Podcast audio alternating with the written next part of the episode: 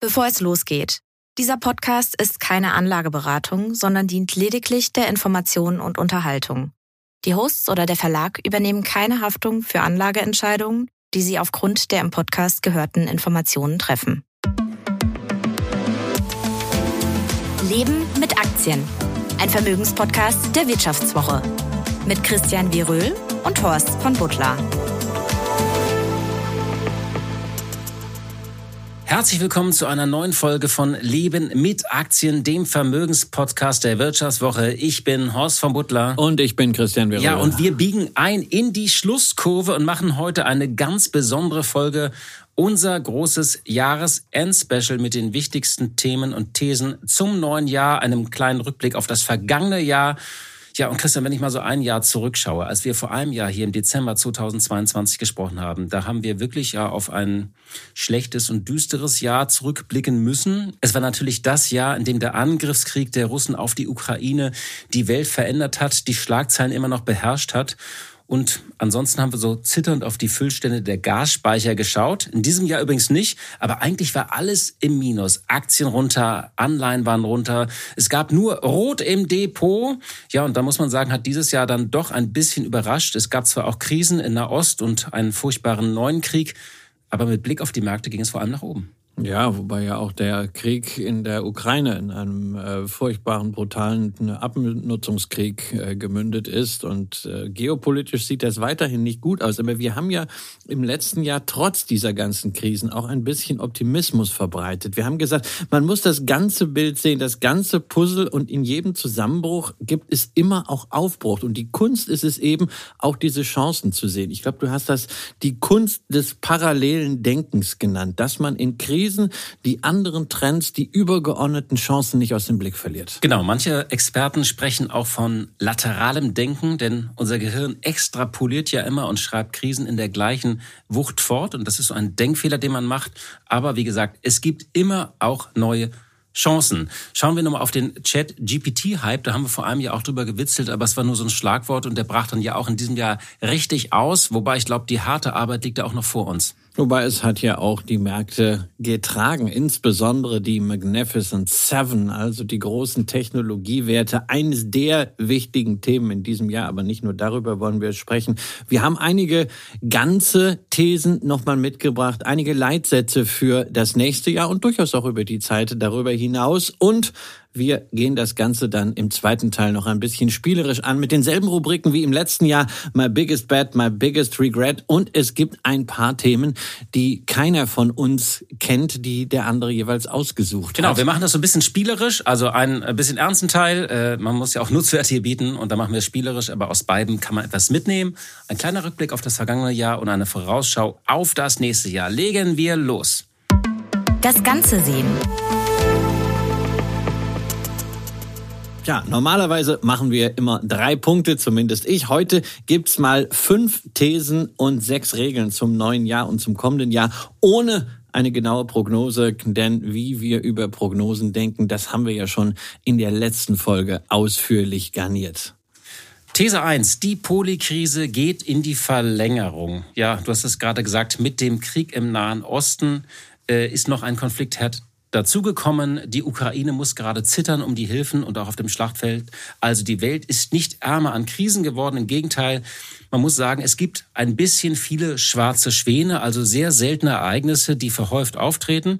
Aber eine andere Metapher, die wir vor einem Jahr äh, verwendet haben, Christian, du erinnerst dich, war ja diese Nebelwand, dass es völlig unklar war, wohin man navigiert. Da muss man sagen, dieser Nebel hat sich doch schon gelichtet. Äh, wir haben, äh, wir haben diese, diese Zinsanhebung unter uns. Man spekuliert jetzt ein bisschen auf die Zinssenkungen im nächsten Jahr. Die Inflation ist größtenteils im Griff, auch wenn man weiß, dass die letzten Meter der Bekämpfung immer sehr schwierig sind. Also man hat ein bisschen weniger Ausnahmezustand als vor einem Jahr. Also die Stimmung ist nicht überschwänglich. Es gibt viele Krisen, aber es ist, man ist nicht mehr so machtlos, so ohnmächtig, blickt man auf viele dieser Themen. Wir haben das Gefühl, dass die Nebelwand sich gelichtet hat. Ob sie das wirklich getan hat, äh, ich weiß es nicht. Und äh, der Nebel Nebel ist ja auch eigentlich so ein Dauerzustand an den Märkten. Wir wissen eben nicht, was kommt und auch in der Politik wissen wir es nicht. Äh, China, Taiwan, das hat sich vielleicht ein bisschen entspannt, aber fundamental hat sich nichts geändert. Auch realwirtschaftlich in China haben wir massive Probleme. Also da gibt's noch genügend Nebel, aber wir müssen da durchnavigieren. Wenn wir zurückblicken, müssen wir tatsächlich sagen, dass dieses Jahr haben die USA positiv überrascht. Sie sind stärker gewachsen und bekommen vermutlich sogar dieses berühmte Soft Landing hin. China hat eher enttäuscht und da sind ja auch die Aussichten für das kommende Jahr schwierig. Ich weiß, Christian, du sagst ja äh, immer gerne, Krisen hat es immer gegeben ähm, und das stimmt ja auch. Also das ist, ähm, also ähm, wenn, wenn man die letzten 30, 40 Jahre, das zeichnest du ja auch immer auf deinem, deinem, deinem Frühstücksbrettchen da. Ähm, was ich glaube ich, was neu ist, ist tatsächlich, ähm, dass so die, die Realität schreibt so an jeder Case Study sofort wie an so einer Netflix-Serie. Also die Anpassung für Unternehmen, das ist nicht einmalig, das geht halt immer weiter und dadurch wird der Ausnahmezustand für viele Unternehmen eben zum Alltag. Das ist das Neue und man muss sagen, dass diese diese Krisen, ja, es gab früher äh, die Öl, den Ölschock, es gab den 11. September, den Irakkrieg, die globale Finanzkrise, aber es gibt ein, zwei Unterschiede, dass frühere Krisen trafen Unternehmen doch in einer Welt, die eher zusammenwachsen und kooperieren wollte. Und es gab gewisse Ordnungssysteme und die lösen sich eben auf. Der Freihandel ist auf dem Rückzug, die berühmte Pax Americana, die ja über Jahrzehnte auch diese äh, war eines der Systeme neben Bretton Woods, die diese Krisen auch teilweise immer wieder dann orchestriert hat. Äh, und wir dachten eben, dass große Kriege etwas fürs Geschichtsbuch sind und nicht Teil der Szenarienplanung. Und ähm, äh, also ich glaube, es ist halt so ein bisschen, ähm, dass das Navigieren für Unternehmen durch diese Welt ist schwieriger geworden, weil sie eben zerfällt und nicht mehr zusammenwächst und man sich nicht mehr auf Systeme dahinter verlassen kann, äh, sondern eben auch verschiedene politische Blöcke und äh, Agendas einstellen muss. Das macht es sicherlich für kleinere Unternehmen vor allem schwierig, weil große Unternehmen das einerseits durch globale Aufstellung äh, abpuffern können und sie haben natürlich auch einfach Stabsabteilungen, sie haben Möglichkeiten, sich Berater hineinzuholen, um solche Themen früher zu antizipieren, um auch früher und angemessener auf Regulierung zu reagieren. Da tun sich kleinere Unternehmen sicherlich schwer, genauso wie natürlich mit der Kapitalbeschaffung, was wir ja auch jetzt schon den Zeiten steigender Zinsen sehen, das trifft kleinere Unternehmen wesentlich stärker. Kommen wir zur zweiten These. Am Ende dieses Jahres ist Deutschland in einem Schwebezustand und immer noch lost in transformation. Das ist ja, übrigens etwas, was du schon Mitte letzten Jahres 2022 geprägt war hast. War ich so hellsichtig? Lost in transformation. Nee, den habe ich, äh, den, ich habe glaube ich einen anderen genommen. Ich habe den aufgeschnappt. Den hat ja, also vielleicht habe ich ihn gesagt, aber Allensbach hat ja den in einer Umfrage nochmal im Sommer gemacht, wie die Deutschen sich fühlen, wenn sie auf ihre Transformation-Themen gucken. Es war ja das Jahr der großen Standortkrise. Wir wurden wieder zum kranken Mann Europas erklärt. Um dieses Bild wird immer noch hart gestritten, wie krank wir wirklich sind. Sind wir der kranke Mann? Wir streiten auch um Subventionen für Fabriken. Und man muss sagen, ähm, auch wenn es jetzt so einen Haushaltsansatz gibt, da wurden wir auch letzte Woche ein bisschen von der Aktualität überrascht, ist vieles eben nicht gelöst oder nur punktuell, aber eben nicht strukturell. Die ja, man sieht es ja, es wird sich geeinigt, ja, und dann äh, äh, kommt dann plötzlich gleich wieder was mit der äh, Dieselsubvention für Landwirte. Da wird das rückwirkend wieder aufgebohrt und jetzt ist der nächste Streit. Und da. jetzt Streit um die E-Auto-Prämie, äh, sagen auch manche Menschen, das muss doch verlängert werden. Also man sieht es, es geht eigentlich immer weiter und deswegen ist Deutschland, ähm, geht man eigentlich mit eher einem gemischten, wenn ich sage auch pessimistischen Bild ins nächste Jahr für die deutsche Wirtschaft. Und ähm, auch nochmal, wir sind ja ein Anleger-Podcast, das hat nichts mit dem DAX zu tun, der sich ja wirklich entkoppelt hat. Ja, aber das liegt daran, weil sich eben diese Großkonzerne global aufgestellt haben. Wir hatten ja hier vor sechs Monaten diese große Analyse, wie deutsch ist der DAX? Und da haben wir gesehen, das ist nur noch ein Drittel der Mitarbeiter, die in Deutschland sind. 20 Prozent der Umsätze insgesamt. Also das ist ein globales Thema. Äh, und deswegen, da sind deutsche Unternehmen gut aufgestellt, werden auch jetzt als günstig bewertet, als attraktiv wahrgenommen international. Ist ja auch für ausländische Investoren jetzt wieder ein bisschen interessanter, nachdem ähm, der Euro etwas stärker geworden ist. Aber das sagt nichts über Deutschland aus. Wenn wir mal ein bisschen auf Deutschland gucken wollen, gucken wir auf die Nebenwerte, auf den MDAX und auf den SDAX. Und die sind eben nicht auf All-Time-High, sondern 20, 25 Prozent unter ihren Höchstständen von 2021. Also halten wir fest, Deutschland kommt es ja eher schwierig, kann uns eher noch positiv überraschen. Genau wie, wie mich dein äh, Pulli heute Morgen überrascht hat, den du anhast. Den werden wir natürlich posten. Christian, ich habe es ganz vergessen zu sagen, du bist, siehst sehr schick aus. Ein bisschen ungewohnt, aber sehr ja, schick. Ja, ich habe äh, wirklich mal schlechten Geschmack bewiesen mit einem Weihnachtspulli. Also er ist nicht von Lidl, ja, ist ganz, äh, ganz, ganz wichtig, aber es weihnachtet sowieso. Wir haben ja. Kaffee hier. Du hast Kekse mitgebracht. Und ich habe selbst gebackene Plätzchen mitgebracht. Hast du das selbst gebacken, diese Makronen hier? Äh, oder wir haben Kokos? zu dritt gebacken, meine Frau, unser Sohn und ich. Nicht schlecht. Das, äh, also Respekt, Respekt. Kommen wir zu unserer dritten These. Populismus. Alle reden ja über die Rückkehr von Donald Trump. Der äh, Economist hat äh, Trump auch schon als größtes Risiko für die Weltordnung und Weltwirtschaft ausgerufen kommendes Jahr. Aber man muss sagen, als Europäer sollten wir, glaube ich, nicht nur auf Trump schauen. Insgesamt spitzt sich das kommende Jahr zu. Wir haben drei Wahlen in Ostdeutschland und eine Wahl in Europa im Juni. Die wird oft vergessen, wo die, äh, wo die Rechtspopulisten sich schon rüsten. Die haben eine gemeinsame Fraktion äh, gebildet. Sie haben sich vor einigen Wochen in Florenz auch getroffen und haben so ein bisschen skizziert, was sie vorhaben. Ich würde mal sagen, sie würden ganz gerne äh, die EU von innen sozusagen aufzehren, sprengen. Es ist nicht das Europa, mit dem wir beide aufgewachsen sind, Christian. Ich glaube, dieser Populismus, und wir erleben das ja, es gibt Hoffnung gerade in Polen. Äh, wir erleben die Erpressung in Ungarn. Das wird schon ein groß, eine große politische Herausforderung kommendes Jahr. Die äh, politische Herausforderung ist da, man darf aber nicht vergessen, auch wie diese politische Herausforderung gerade in Europa entstanden ist. Nämlich äh, Europa hat man eben über Jahrzehnte nicht mehr mit Leben gefüllt, sondern genau. zu einem technokratischen, bürokratischen Regulierungsmonster gemacht. Und Populismus heißt halt auch, dass auf der anderen Seite bisweilen sehr, sehr abgehoben regiert wurde, am Volk vorbei regiert wurde. Und da wollen wir jetzt jetzt gar nicht auf Deutschland äh, schauen, da haben wir genug drüber gesprochen. Gucken wir mal nach Frankreich. Macron war mal ein Hoffnungsträger, wie er bei der Rentenreform mit einem Verfassungstrick durchregieren musste. Wie er das jetzt weiterhin versucht, das ist das beste Programm, um bei den nächsten Wahlen Marine Le Pen in den Élysée-Palast zu bekommen. Und Trump, du hast ja gerade, als ich gesagt habe, so größtes Risiko für die Weltwirtschaft. Ähm, wie, wie, wie schaust du auf Donald Trump? Naja, also ich glaube, da gibt's nicht äh, viel zu schauen. äh, ich schaue aber auch auf beiden und äh, denke mir also, wenn dieser beiden, der ja nun wirklich Probleme hat, einen geraden Satz zu sprechen und gerade auszulaufen aufgrund seines Alters, wenn das das Beste ist, was die Demokraten aufbieten können, na dann wirklich gute Nacht. Und ich habe persönlich immer noch die Hoffnung, dass es in diesem Kandidatenrennen nochmal irgendeine Disruption gibt, auch auf Seiten der Republikaner. Nikki Haley halte ich nach wie vor für eine interessante Alternative. Nach einer kurzen Unterbrechung geht es gleich weiter. Bleiben Sie dran.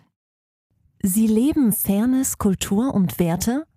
Zeigen Sie Ihr Engagement als Arbeitgeber und werden Sie Teil der Fair Company Initiative.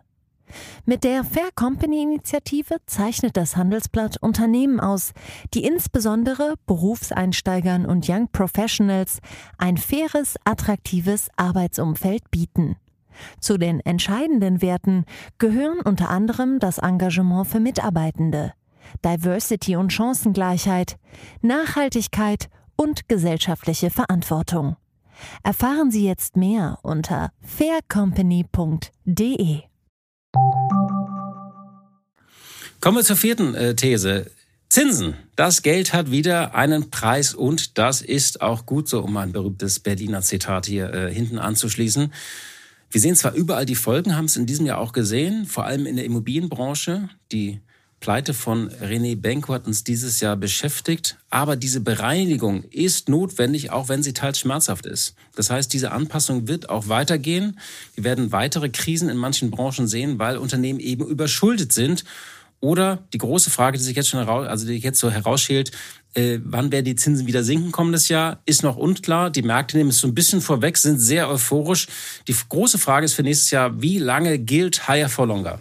Ja, und wir dürfen aber auch nicht vergessen, dass die Rückkehr der Zinsen einfach mal mit dieser massiven Fehlallokation von Kapitalschluss gemacht hat, die wir in den Jahren davor durch Niedrig-, Null- und Negativzinsen gesehen haben. Also der Markus Diekmann hat das mal schön formuliert, das siebte OnlyFans für vegane Klempner hat halt auch noch Geld bekommen. Diese Zeit ist vorbei. Kapital ist nicht mehr unbegrenzt vorhanden. Es ist wieder eine Ressource, mit der man kalkulieren muss. Und das ist natürlich auch ein disziplinierender Faktor. Wenn du als Unternehmen nicht mehr A, B und C umsetzen kannst, sondern du musst dich für eine Option entscheiden, dann können Managemententscheidungen tendenziell besser werden. Und äh, das spiegelt sich ja jetzt auch schon wieder, wenn du an die Tech-Krisen denkst, die ja einiges an Personal auch freigesetzt haben, Meta insbesondere, und plötzlich viel effizienter und viel befreiter äh, dastehen. Das hat durchaus positive Effekte. Auf der anderen Seite wollen wir nicht vergessen, Financial Engineering stößt an die Grenzen, was wir da gesehen haben. Also äh, aus dem Free Cashflow Dividenden, Aktienrückkäufe und noch investieren und am besten das Ganze dann alles auch noch äh, zum Teil auf Schulden. Das stößt äh, irgendwie an Grenzen. Das geht so nicht weiter und wir als Anleger sind sicherlich gefordert, künftig nicht mehr nur auf die Gewinn- und Verlustrechnung und auf die äh, Cashflow-Statements zu gucken, sondern ne, wieder das, was wir gelernt haben, nämlich in die Bilanz zu sehen. Eigenkapitalquoten, Verschuldungsgrade und auch noch mal ein bisschen weiter hinten in den Anhang oder in die Fremdkapitalpräsentation, wo wir nämlich dann lesen können, wie die Verbindlichkeiten sich zusammensetzen, wann sie refinanziert werden müssen und wie die Konditionen sind. Kommen wir zu Punkt 5. Die glorreichen Sieben haben ja dieses Jahr beherrscht und die große Frage ist ja, wie werden sie auch kommendes Jahr beherrschen? Das Wall Street Journal hat ja die, gerade die schöne Zeile gemacht, It's the magnificent Sevens Market. The other stocks are just living in it. Ich fand das eigentlich sehr prägnant.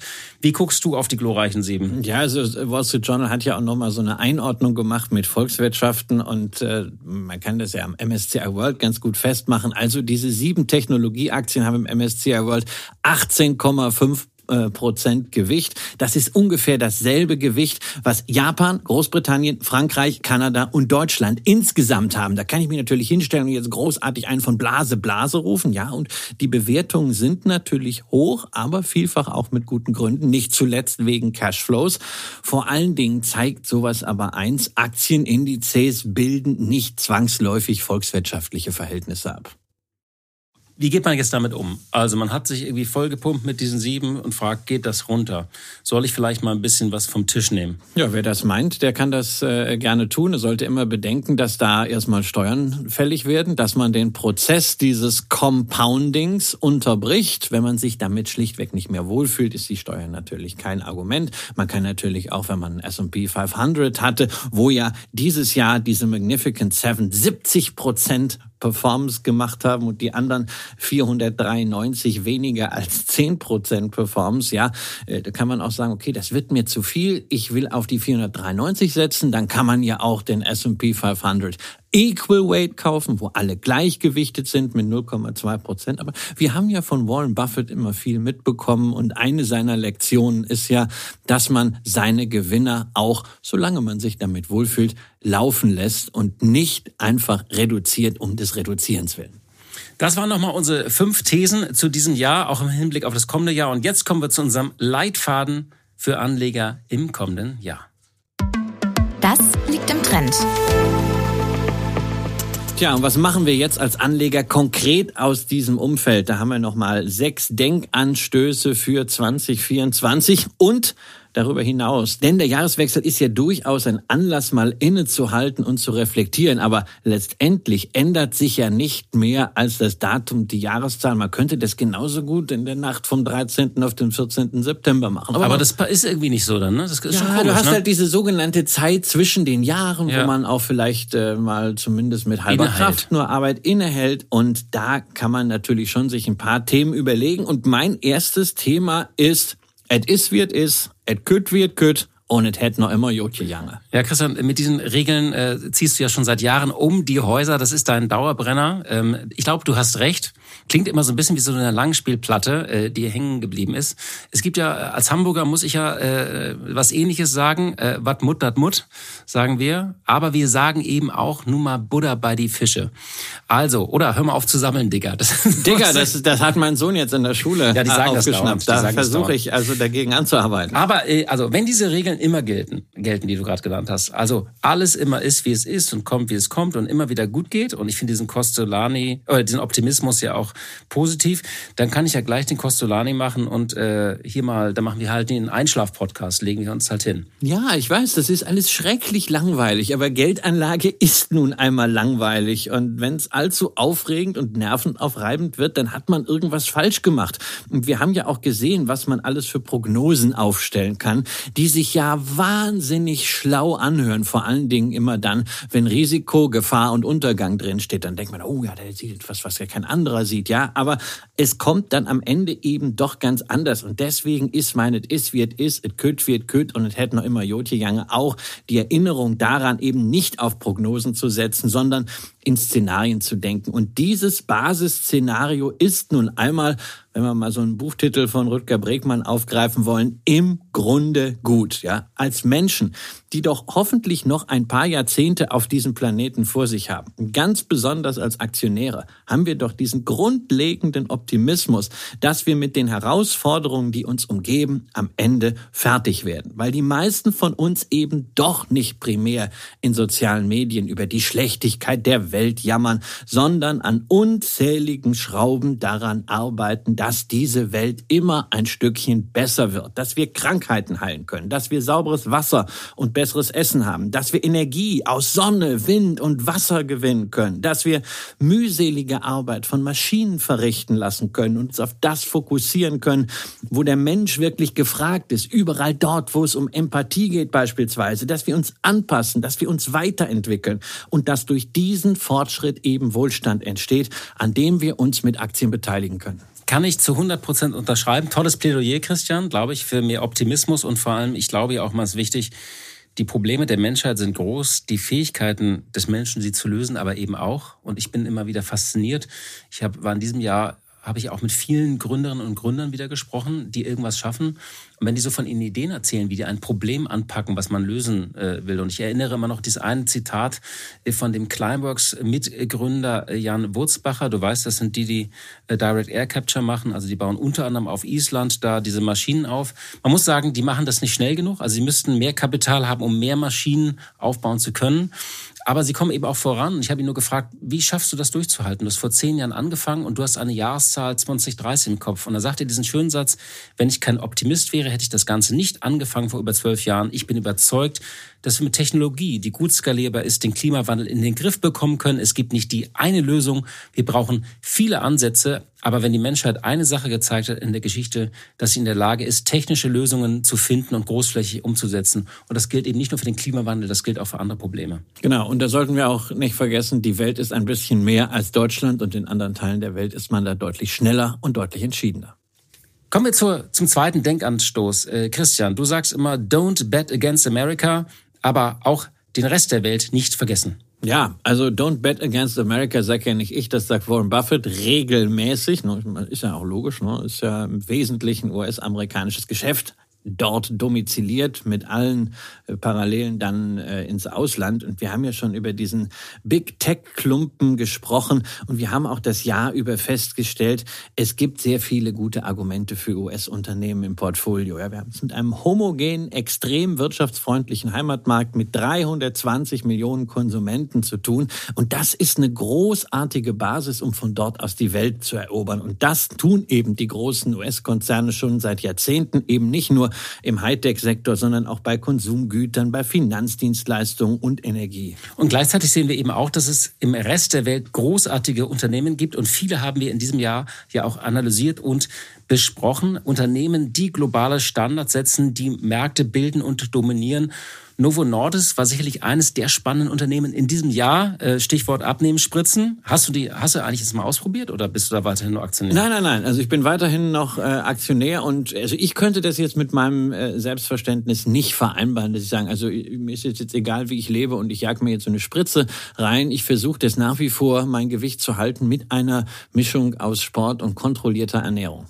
Auf jeden Fall, äh, Novo Nordisk, eines der Unternehmen des Jahres. ASML, ein Unternehmen, was durch den Konflikt zwischen China und den USA überhaupt erst so richtig der Öffentlichkeit bekannt wurde. Ein Ausrüster für die Chipindustrie. LVMH äh, wurde oft genannt. Wir haben über Luxusaktien gesprochen. Hatte zwischendurch eine kleine Schwächephase, aber insgesamt eine starke Performance in diesem Jahr. Dominiert den Luxusmarkt.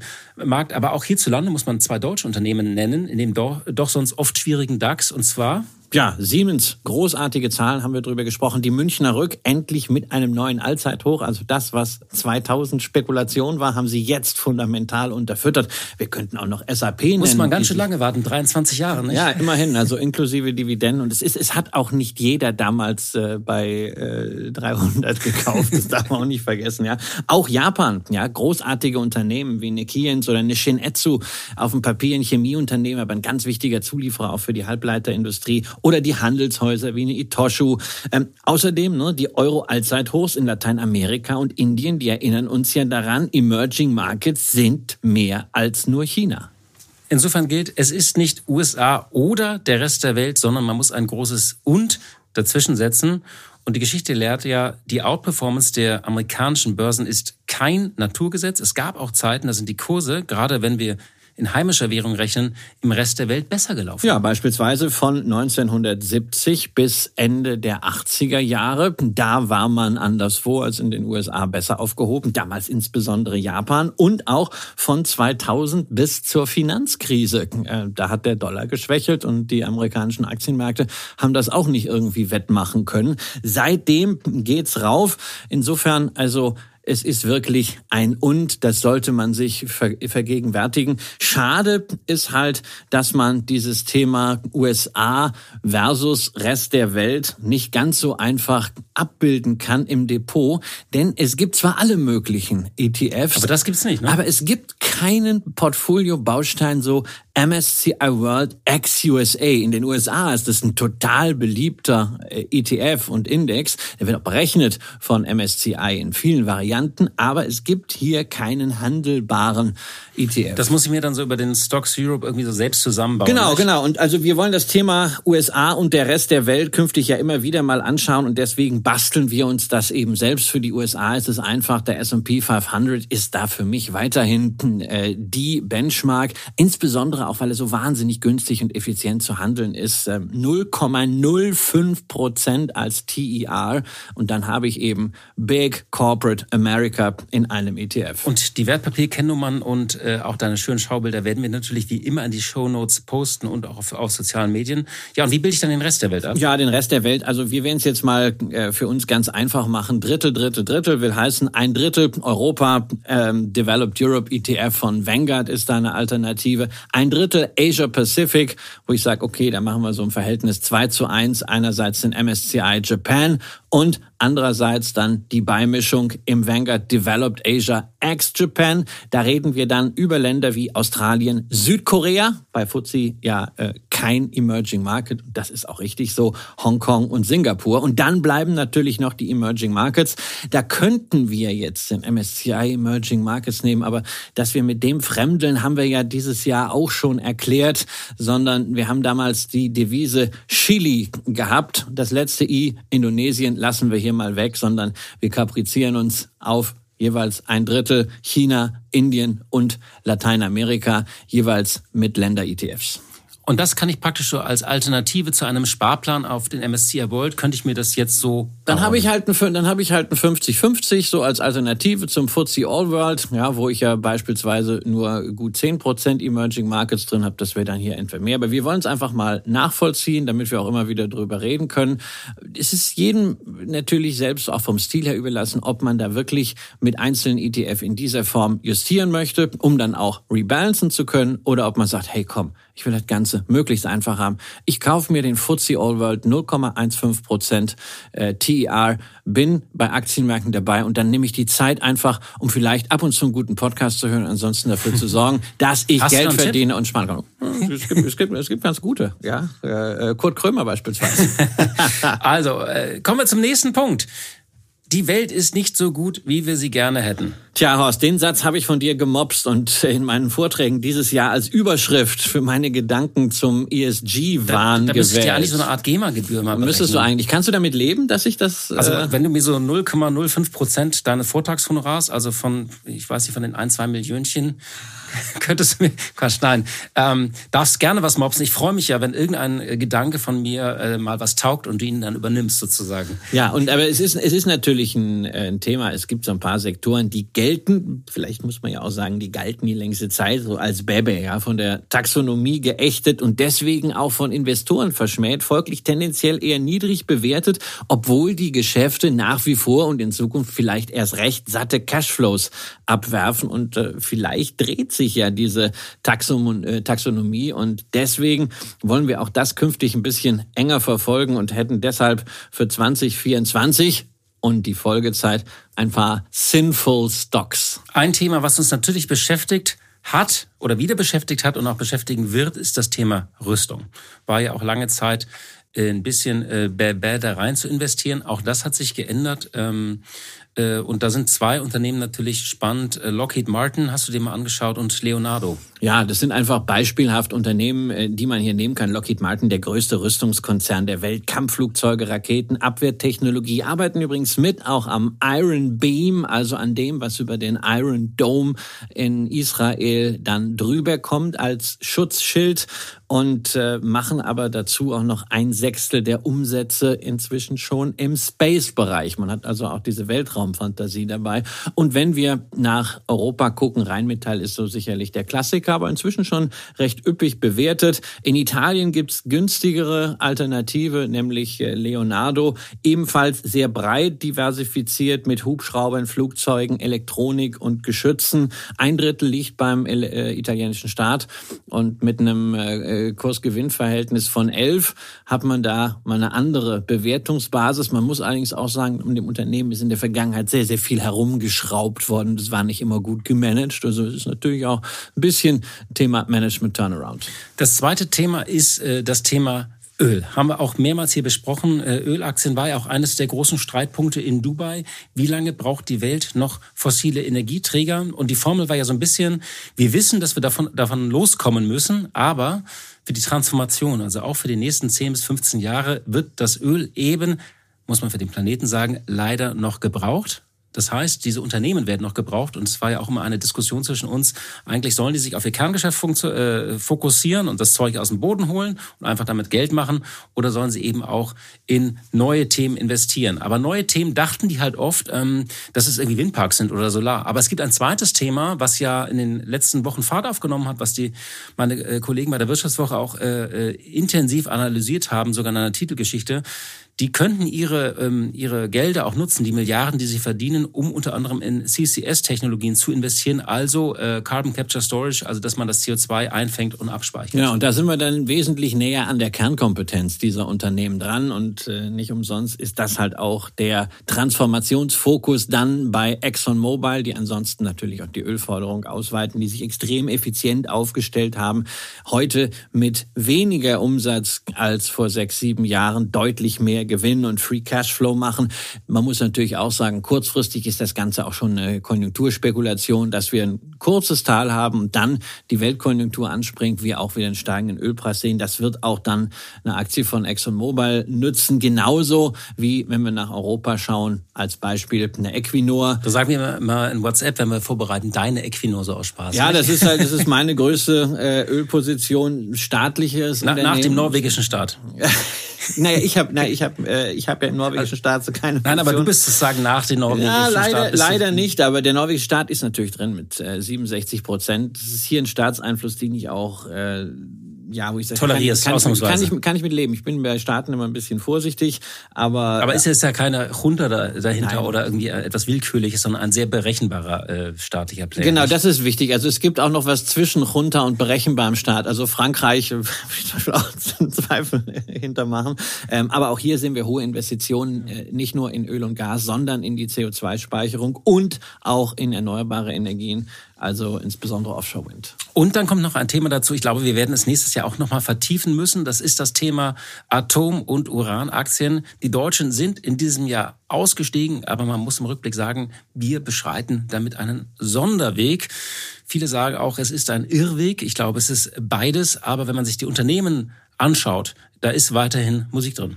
Ja, also es ist zumindest etwas, über das momentan sehr viel gesprochen wird. Da muss man immer mal ein bisschen vorsichtig sein, denn äh, das ist eigentlich ja immer ein ganz guter Indikator. Wenn alle über ein Thema sprechen und Uran, da sind ja auch jetzt viele Artikel über die ETFs äh, erschienen, da denkt man schon wieder, na, es ist, spät, könnte, ne? jetzt, könnte jetzt mal so zumindest so ein, so ein gewisses Hoch am Zyklus sein, aber es bleibt natürlich äh, längerfristig, insbesondere aufgrund dieser Initiativen, großes Thema. Cameco ist ein Wert, auf den man da schauen kann aus Kanada. Wenn man jetzt politisch extrem tolerant ist, das sind wir auch wieder beim äh, Thema Staat, äh, Kasatomprom aus Kasachstan, das ist wirklich der weltgrößte Uranproduzent.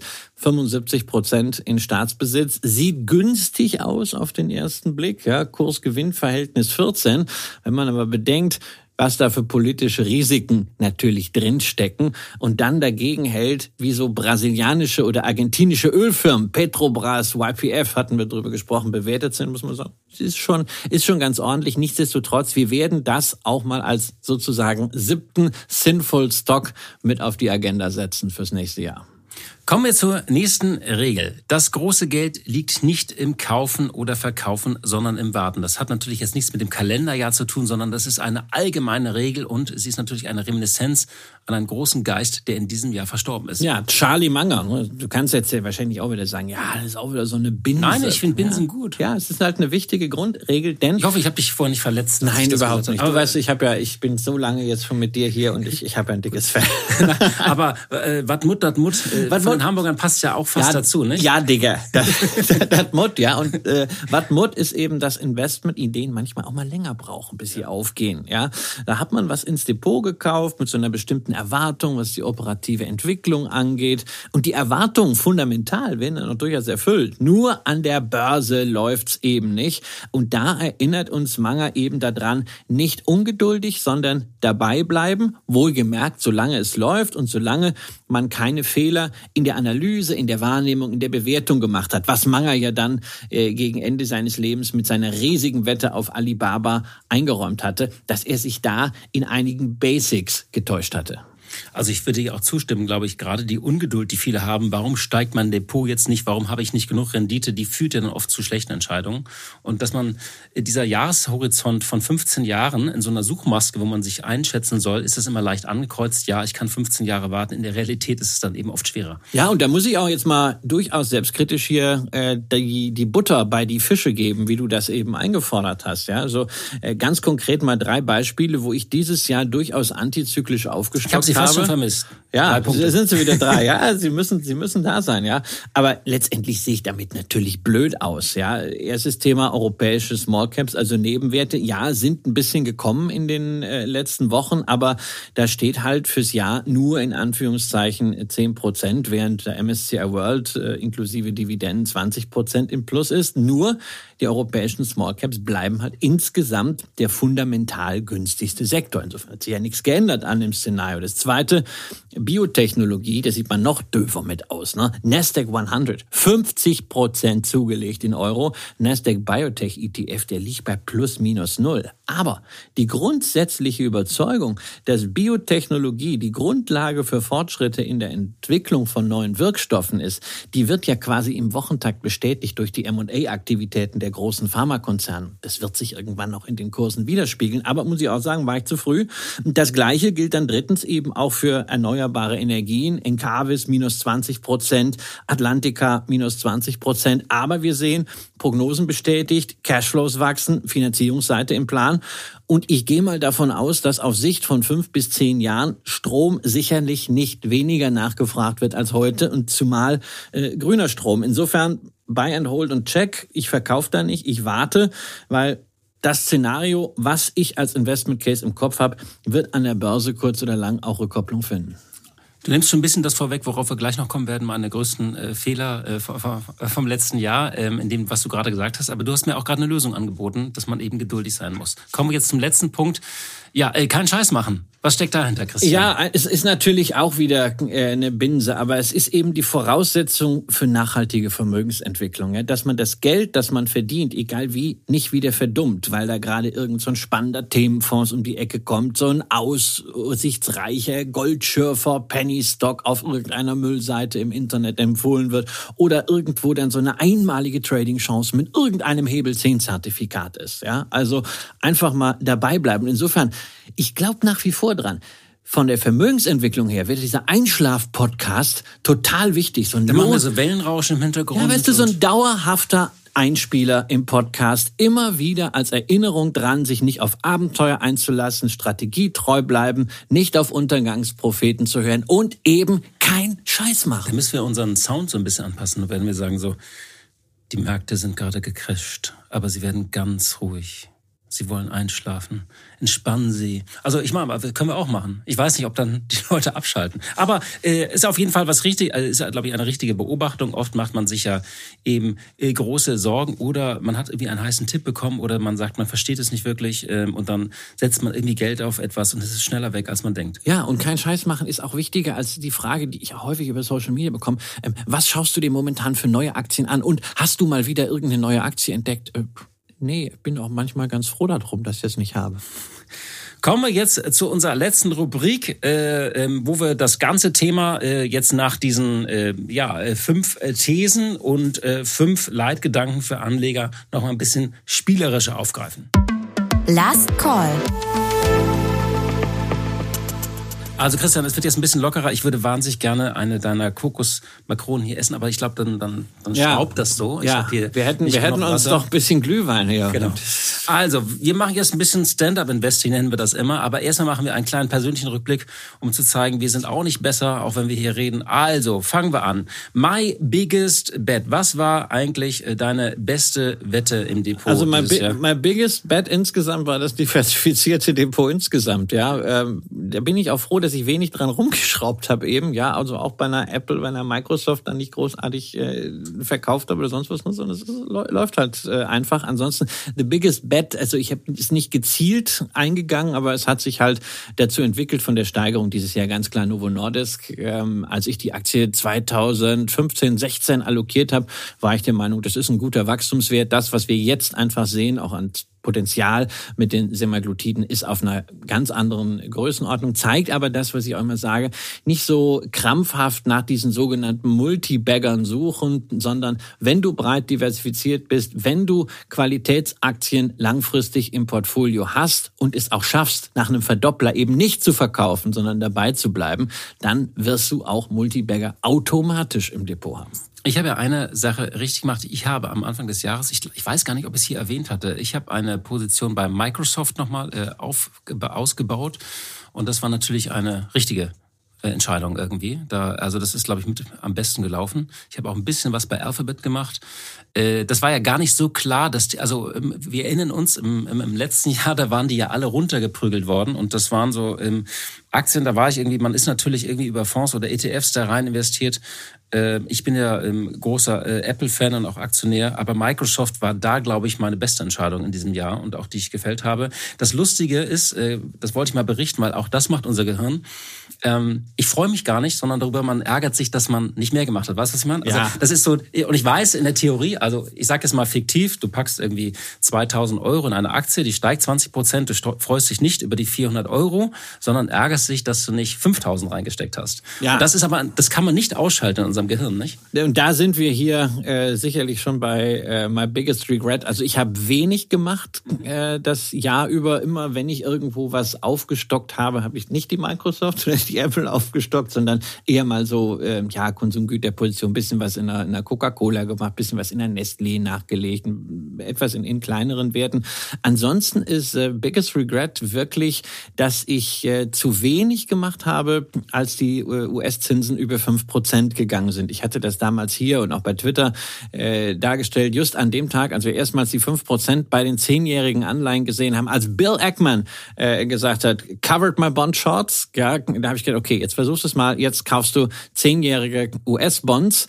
Äh, das hat sich natürlich großartig entwickelt, das Szenario voll aufgegangen, aber viel schneller, als ich gedacht habe. Deswegen äh, war meine Anfangsposition zu klein. Ich habe sie dann unterwegs noch mal ein bisschen äh, vergrößert. Aber da hätte ich mehr Mut haben müssen, beziehungsweise, also Lesson learned, auch hier, wir sehen, dass Umschwünge an den Märkten extrem schnell sind. Wir Aber ist der Drops sehr, gelutscht? Einen sehr steilen Zinsanstieg. Also fürs, fürs Erste äh, finde ich den Drops schon mal äh, ziemlich gelutscht, einfach vom Chance-Risikoprofil. Es ist bei fünf Prozent runter auf 3,9%. Prozent. Das war einfacher, das war klarer als jetzt von 3,9 auf 2,9 äh, Prozent. Ich bleib da jetzt äh, drin. Ähm, weiß auch nicht, ob wir jetzt da so, so durchmarschieren, aber mh, hm, war ich, äh, war ich nicht konsequent genug und äh, habe auch das Tempo dieser Entwicklung unterschätzt. Mein biggest regret ist, wenn ich äh, zurückgucke, sind äh, eigentlich zwei äh, ja, Fehler oder, oder falsche Entscheidungen, die ich gemacht habe. Äh, die eine, das hast du gerade schon erwähnt, ich habe tatsächlich vor einem Jahr äh, nochmal stärker in kleinere Unternehmen investiert äh, über ETFs. Äh, die sind natürlich einfach nicht gut gelaufen. Ich habe es auch so früh gemacht, dass ich äh, runter Minus gegangen bin und das tatsächlich, äh, egal ob ich es über ein äh, ETF abgebildet habe, habe oder ein Fonds, die die, die daddeln halt einfach hinterher. Die kommen nicht aus dem Quark. Aber ich habe ja von dir gelernt, da muss ich geduldig sein. Habe ich einfach nicht gut gemacht oder, oder ich muss wahrscheinlich noch warten. Das Zweite ist, ähm, das wage ich kaum zu gestehen, du hast hier mehrmals im Podcast über diese ganzen Clean Energy ETFs, da habe ich auch ein bisschen was vor einem Jahr reingesteckt. Und das ist natürlich tiefrot. Also das ist natürlich irgendwie, weiß ich, minus ja. 60, minus 70 Prozent. Wo man sich nicht. dann halt die Frage stellt, wie ist, halt der, wie, ist der, wie ist der strukturiert? Sind es halt Hersteller, die getroffen sind von den fallenden ja. Preisen oder von Qualitätsmängeln bei der, bei der Windenergie? Oder ist es halt das Ende der Wertschöpfungskette, wo es vor allen Dingen die Zinsen sind und äh, das gesamte Small Cap genau. Sentiment, was draufgedrückt hat? Aber es bleibt nach wie vor eines der ganz, ganz großen äh, Themen für Anleger, auch beim, äh, beim Sparen. Und das sind halt wirklich Transformationsthemen, die wir über fünf bis zehn Jahre sehen müssen und dann rechnen wir da mal ab. Also ich bin da wie du weißt, eher bei den Betreibern. Das ist die defensivste Seite, aber auch die, ich habe es ja eben erwähnt, haben ordentlich auf die Mütze gekriegt. Nach einer kurzen Unterbrechung geht es gleich weiter. Bleiben Sie dran. Riskiere ich zu viel? Das ist die richtige Entscheidung. Bin ich zu spät dran? Machen Sie Clarity AI zur Grundlage Ihrer Anlagenentscheidungen. Verwalten Sie Ihr Portfolio für nachhaltiges Wachstum unter Einhaltung von EU-Taxonomie, Offenlegungsverordnung oder BVI-Kriterien mit der ultimativen Mischung aus leistungsstarker KI und Branchen-Know-how. Reduzieren Sie Risiken und erreichen Sie Ihre Ziele auf der Grundlage von transparenten Fakten, nicht von Meinungen. Clarity AI mit Technologie zu besseren menschlichen Entscheidungen. Besuchen Sie clarity.ai und starten Sie noch heute. Kommen wir zum nächsten Punkt. Winnetou-Aktien. Um welche Aktien schleichst du rum, Christian? Ich weiß, du schleichst nicht so gerne, hast du gerade auch angedeutet, aber um irgendeine schleicht man vielleicht doch immer so ein bisschen. Also ich habe es, äh, glaube ich, vor drei Wochen gesagt, Boss. Das ist wirklich so ein, äh, so ein Ding, das habe ich immer auf der Agenda gehabt aus äh, Begeisterung für den äh, neuen CEO, für Daniel Grieder, habe nicht die Konsequenz daraus gezogen, aber äh, ich habe jetzt angefangen, da wie angekündigt endlich mal äh, nicht nur zu schleichen, sondern äh, auch eine Position aufzubauen. Also du bist schon rein, richtig? Ja, also was heißt richtig? Ich fange das jetzt langsam an. Ich glaube auch nicht, dass es jetzt äh, ganz schnell geht. Das ist so ein Ding auf äh, zwei Jahre, weil dann endet ja Ende 25 auch der Vertrag von Daniel Grieder erstmal auch mit diesem Incentive. Und ich kann mir vorstellen, dass da auch so ein bisschen Window Dressing dann äh, auch stattfinden wird. Ich schleiche um Novo Nordisk, aber du hast mir immer gesagt, die ist schon zu teuer. Da kann man nicht mehr rein. Ich weiß, es, du hast, sagst andererseits immer so, man kann, äh, also es gibt eigentlich nicht den optimalen Zeitpunkt, ähm, aber es ist, glaube ich, da, äh, ist zu spät da reinzugehen, oder? Naja, es ist, es ist eine Straßenbahn, die schon äh, sehr, sehr weit gefahren ist und ob man jetzt hinterherlaufen muss oder ob man mhm. sagt, also ich finde die Aktie zu teuer und ich mache deswegen einen Sparplan, das finde ich auch immer nicht so eine ganz glückliche mhm. Motivation, aber es kommen weitere Straßenbahnen. Bares oder Wahres? Welche Aktien willst du im kommenden Jahr loswerden? Ah, naja, also wenn ich sie loswerden wollte, dann hätte ich sie jetzt schon verkauft oder zum Verkauf gestellt. Aber ich habe natürlich ein paar Positionen auf dem Prüfstand. Das ist im Wesentlichen alles, was äh, mit Small Caps äh, und Small Cap Allokationen zu tun hat. Da bin ich nicht wirklich glücklich. Also das gilt für den äh, Paladin äh, One Fonds von von Maschmeyer Kurzrock. Ich habe das verschiedentlich ja schon gesagt. Ich wundere mich da also dass man da so eine Position wie die deutsche Konsumried drin hat. Das kann man ja als äh, Turnaround-Wette durchaus machen, aber dann erwarte ich halt von solchen Fondsmanagern, dass sie da aktiver kommunizieren und auch aktiver in der Öffentlichkeit gegen das Management und gegen diese Governance-Ausfälle, die wir da gesehen haben, äh, schießen. Bin äh, auch nicht ganz glücklich äh, mit so einer kleinen Position bei äh, Scherzer und Co. Ähm, wirklich eine kleine Firma, ähm, die eigentlich mit diesen äh, Anrechten aus Spruchstellenverfahren sehr gute äh, Geschäfte gemacht hat hat, die mir aber ansonsten ein bisschen kleinteilig momentan so in den Dispositionen ist. Da fehlt mir der rote Faden. Und auch, die hatten wir hier im Podcast, Rid Capital, ähm, dass die als äh, die Technologiewerte nicht gut gelaufen sind, nicht so voll mitgegangen sind, alles fein, ja. Aber jetzt, wo auch mal andere Sachen ins Gehen kommen, da würde ich schon erwarten, dass es nicht nur so in, in homöopathischen Dosen beim äh, 2700er NAV um, um 10 Punkte raufgeht. Also da würde ich gerne mal ein bisschen mehr sehen äh, und auch ein bisschen mehr Transparenz, warum es vielleicht nicht läuft. Und zum Schluss noch der Giftschrank. Was kommt bei dir unter keinen Umständen ins Depot? Also bei mir unprofitable Bullshit. Alle Firmen, die keine Gewinne machen, sich aber mit irgendwelchen Adjusted EBITDAs dann doch profitabel rechnen, ähm, völlig ignorieren, dass auch aktienbasierte Vergütungen Aktionäre Geld kosten durch Verwässerung und eigentlich so richtig kreativ nur in der PR sind? Bei mir ist es tatsächlich Kohle. Also Öl würde ich noch nachdenken, aber in Kohle lasse ich die Finger davon. Ist halt einfach so. Eigentlich will ich auch nicht wirklich in fossile äh, Energiekonzerne investieren. Muss ich nicht machen. Gut, das werden wir ja jetzt Aber an den, Kohle Sin an den Sinful Seven, äh, da bin ich ja froh, dass ich die nicht vorgeschlagen habe, die Kohle. Aber die Sinful äh, Aktien, die werden wir uns da dann angucken. Jetzt zum Schluss, und das ist das wirklich Spannende an dieser Folge, die Sachen, die wir vorher nicht gesehen genau. haben in unserem Skript. Ein paar Fragen. Horst. Für dich war Willst ja, du anfangen oder ich soll fang, ich anfangen? Ich fange mal oh an. Gott, da muss ich mich ja, jetzt muss ich spontan sein. Also es gab, für dich war das ja ein ganz besonderes Jahr. Mhm. Du bist äh, neu äh, bei der Wirtschaftswoche angefangen. Gar nicht mehr so neu, ne? Seit ja, ja aber 100 Tage sind vorbei. Ja, aber, aber ja, aber gut, ihr habt, den, ihr habt den Relaunch gemacht äh, des, des Magazins, ähm, was was ja großartiges Projekt ist, dass man einfach auch Geld in ein Magazin steckt, finde ich ja einfach auch ein tolles Signal. Ähm, wenn die Wirtschaftswoche eine Aktie wäre, dann wäre sie die Münchner Rück sehr berechenbar, solide und ist jetzt langsam wieder auf einem Allzeithoch. Okay. Disney oder Netflix? Disney. Ich bin ja Disney-Aktionär, ich bin auch gebeutelter Disney-Aktionär. Ich glaube aber an das fantastische Portfolio von diesem Konzern, äh, an die Kreativität, äh, was sie da haben, äh, auch wenn die echt ein Thema haben. Da sind wir uns einig. Die Börse sieht's dieses Jahr anders. 63 Prozent Netflix und äh, 6 Prozent Disney ja, nur dagegen und auch das auf den letzten Metern. Dann, weil ihr ein spannendes Interview mit dem CEO hattet von Polestar. Polestar oder Tesla? Also äh, kaufen oder mieten meinst du? Wie du willst. Oder Aktie. Wie du es, wie du okay. es interpretieren also, willst. Ich glaube, wenn ich fahren würde, würde ich mal, äh, also würde ich generell äh, so Polestar oder ich würde mal diese ganzen neuen Marken ausprobieren. Ich wollte neulich auch bei Six mal so ein BYD, äh, äh, wurde mir vorgeschlagen. Weil ich habe ein paar Mal im Tesla gesessen und ich bin so richtig geflasht bin ich nicht irgendwie. Also dieses ganze, da dieses ganze Screen und äh, irgendwie, also es ist nicht so, dass das, das Cockpit mich jetzt irgendwie da vom Hocker haut. Also wenn ich hier bei Miles ein Auto miete und es gibt einen Tesla, finde ich es immer toll, einen Tesla zu mieten. Aber mein Ziel für nächstes Jahr ist Polestar. An der Börse übrigens äh, Polestar dieses Jahr minus 50 Prozent. Das war ja so ein Spec-Börsengang. Äh, Tesla dieses Jahr plus 69 Prozent. Matterhorn oder Südfrankreich? Südfrankreich, ganz okay. klar. Also äh, fahre ich auch wieder hin.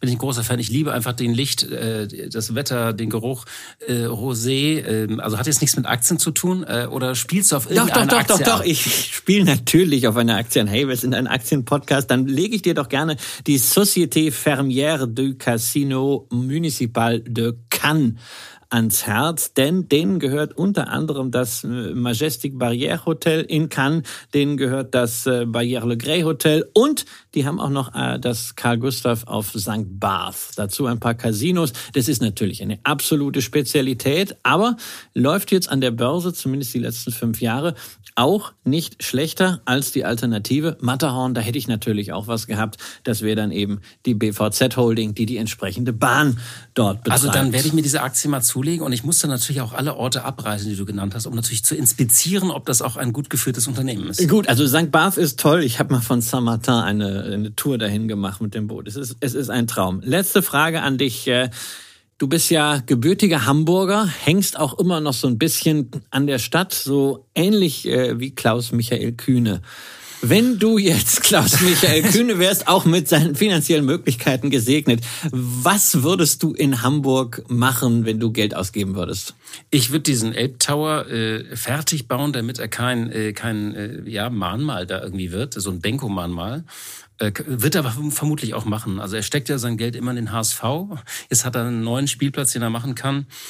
Ähm, ansonsten, was würde ich in Hamburg machen? Also eigentlich hat die Stadt sich ganz gut entwickelt. Ich würde wahrscheinlich, das klingt jetzt so ein bisschen, ähm, ich würde viel Wohnungen bauen weiterhin, damit die Stadt so lebenswert bleibt. Und äh, sie hat das schon in der Vergangenheit ganz gut in den Griff bekommen, dass sie wirklich eine tolle Stadt ist und trotzdem auch für Familien eben irgendwie ja einigermaßen äh, leistbar bleibt. Also du würdest also nicht Kilian Mbappé für Nein, den HSV so ich nicht machen. Ich würde das ganz langweiliges machen, irgendwas mit Immobilien oder so. Jetzt bist du dran, Christian, und ich habe so ein bisschen andere Systematik äh, mit Sätze beenden. Das weißt du ja. Ähm, das ist äh, also ich fange einen Satz an und du musst ihn beenden. Wenn ich gezwungen wäre, mich von allen Aktien zu, zu trennen und nur eine behalten dürfte, dann wäre das Berkshire Hathaway. Ziemlich schnell und ziemlich spontan, weil, weil du indirekt dann natürlich äh, schon mehrere Aktien genau, hast. Genau, weil das einfach die USA in einer Aktiengesellschaft sind. Zweites, zweiter Satz. Die Aktie, mit der ich die beste Geschichte verbinde, ist die beste Geschichte Schon Apple, weil ich es irgendwann als Value-Aktie gekauft habe, weil es wirklich saugünstig bewertet war Mitte der Zehner Jahre und weil es jetzt meine äh, größte Position ist und weil ich es konsequent durchgehalten habe, wann immer ich für dieses Unternehmen Geld ausgegeben habe, was ich wirklich äh, sehr häufig getan habe in der Vergangenheit, da auch was nachzulegen. Wenn ich nicht an Aktien denke, dann denke ich vor allem an meine Familie. Sehr schön, weihnachtliche, weihnachtliche Antwort. Nicht nur an Weihnachten übrigens. Also du denkst ich denke auch den Rest an, äh, des Jahres. Träumst du eigentlich auch mal von, hast du von Aktie geträumt? Nee. Dass du sie gekauft hast oder verkauft? Nein, oder nein, nein. Also ich, ich träume. Also ich verfolge dich nicht in dein Unterbewusstsein. Überhaupt nicht. Ich, ich schalte komplett ab. Nächster Satz. Zertifikate sind für mich das, was für Schauspieler äh, alte Filme sind. Man, man, man, ist, man ist bisweilen auf, äh, auf alte Filme stolz. Für manche alten Filme äh, schämt man sich, äh, aber sie sind Teil der Biografie. Und mein letzter Satz, wenn ich nach einer Alien-Invasion praktisch den Aliens erklären müsste, was Aktien sind, dann würde ich es wie folgt tun. Ähm. Na, ich glaube ja, dass außerplanetarisches äh, äh Leben intellig intelligenter ist äh, als wir und dass ich denen das gar nicht erklären muss, äh, sondern dass ich denen einfach nur sagen kann, sie sollen mal gucken, dass wir äh, eine Aktienrente bekommen, beziehungsweise Möglichkeiten für Vorsorgesparer, dass man ihnen nicht den Zinseszinseffekt unterm Hintern ständig teilweise wegbesteuert, sondern dass sie wirklich an ihren den Früchten ihrer Arbeit und ihrer Geldanlage bis in den Ruhestand partizipieren können. Also substanzielle, inflationsadjustierte und vortragbare Freibeträge. Das würde ich mir wünschen. Äh, das fand ich auch an Independence Day immer so blöd, dass die sich da nicht um die Aktienrente gekümmert haben. Das, sondern das, dass sie einfach das Weiße Haus dann in die Luft sprengen. Ja, das, also ich habe eine sehr romantische Vorstellung von den äh, von den Aliens. Genau, aber der Freibetrag muss gelten, auch sozusagen auch auf fernen Planeten. Ja, Christian, es hat Spaß gemacht. Ich glaube, wir haben, äh, es war ja so ein ein, ein Jahr, ähm, wo ein bisschen Anspannung noch drin war. Man geht so mit gemischten Gefühlen ins neue Jahr. Ich glaube, wir haben die richtige Dosis an äh, Realismus und Optimismus hier hinbekommen. Und ich wollte dir auch nochmal danken. Es war, äh, wir haben, äh, wir haben uns jetzt ja irgendwie jetzt, ich weiß gar nicht, wie viele Folgen, wir haben uns im Frühjahr, sind wir hier neu gestartet. Äh, das ist, ist die 30. Folge seit unserem Neustart heute. Seit unserem Neustart. Es ist uns gelungen, diesen Neustart auch mit Leben zu füllen. Ähm, es macht jede Woche Spaß, es ist inspirierend. Und ich hoffe, liebe Hörerinnen und Hörer, dass es Ihnen auch so geht. danke für Ihre Zeit, für Ihre Treue, dass Sie uns durch das Jahr getragen haben. Und wir machen natürlich weiter. Wir machen jetzt allerdings eine kleine Pause zwischen den Jahren. Da gibt's ja nicht zu viel zum Anlegen, auch wenn die Menschen sich manchmal mit dem Geld beschäftigen, sollten sie aber eigentlich weniger.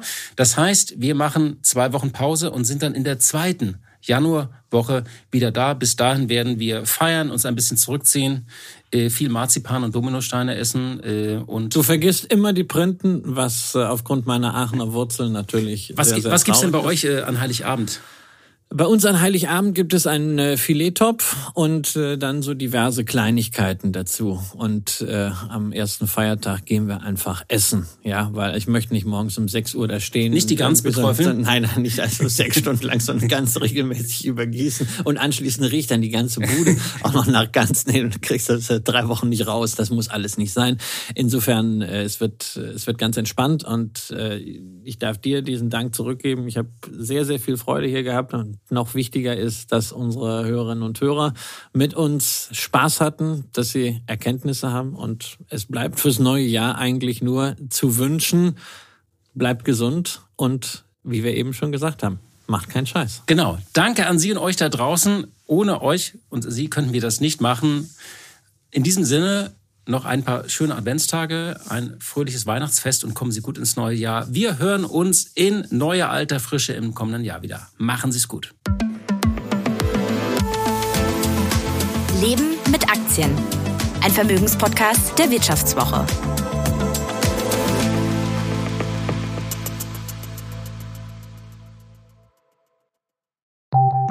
Nach einer kurzen Unterbrechung geht es gleich weiter. Bleiben Sie dran.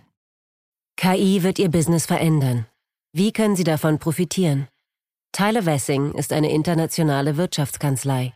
Weltweit arbeiten wir mit Technologieführern und Innovationstreibern zusammen. Wir beraten Sie bei Fragen zu strategischen Akquisitionen oder der Entwicklung konkreter Anwendungsszenarien, genauso wie zum Schutz des geistigen Eigentums oder zum KI-Recht. Investieren Sie in KI. Entwickeln Sie sich weiter mit KI. Mit uns. Wir wissen wie. Tyler Wessing. You